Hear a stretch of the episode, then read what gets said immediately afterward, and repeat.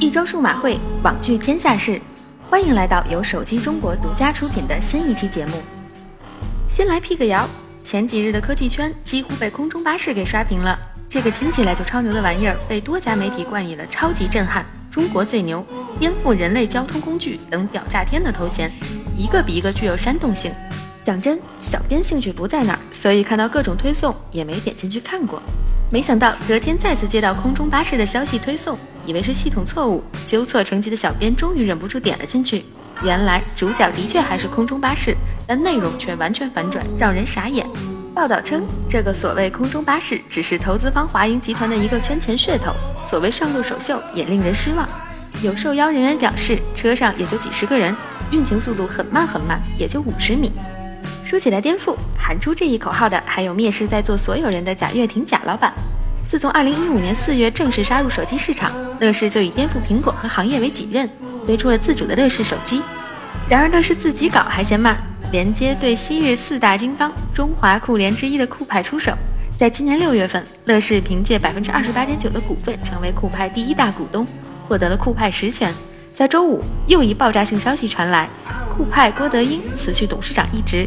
乐视贾跃亭走马上任，有分析称，乐视今后将实行生态手机双品牌战略，加速颠覆手机产业格局。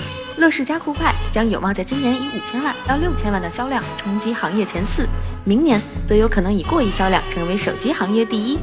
中华酷联早已成为过去，中华小妹也将被华乐欧米所取代，整个行业要变个天了。乱世出英雄，对新玩家是机会，对没落的巨头也有可能性。索尼大法这边又有好消息传来，早已划出主流视线的索尼手机业务有了新起色。索尼公司二零一六年最新财报显示，索尼移动终于扭亏为盈，二季度营收为四亿日元，约合人民币。有人问小编为什么不换算下去？喂，这位大哥，一季度索尼大法移动业务可是亏了六十一点四亿日元，现在知道大法手机业务盈利还不够吗？还要啥自行车？不过，也许亏损这种东西也是有惯性的。例如，曾经的安卓标杆厂商 HTC，在本周发布的财报却是一如既往的亏损，连续第五个季度亏损。在第二季度，HTC 营收一百八十九亿新台币，约合人民币四十亿，运营亏损四十二亿新台币，约合人民币八点八一亿，运营利润率负百分之二十二点五。不多说了，骁龙八二零版 HTC 十国行终于在天猫旗舰店开卖了，售价四千九百九十九元。肠粉们能支持的就支持下吧。如果说小编还对索尼大法有一丝信仰的话，对微软 WP 就真的是爱不起来了。据外媒报道，美国监证会一份文件显示，微软2016年财年，2015年7月1日至2016年6月30日，Lumia 手机总销量才1380万台。结合之前数据推算，微软第四财季的销量数字仅为120万台，差不多只有一季度的一半。之前中国区 WP 用户还以百分之一自嘲，真不知现在的 WP 在国内还有没有百分之一的份额。业内早就有声音称，国内手机市场即将迎来洗牌，一大批手机品牌将倒下，只有几家能够存活下来。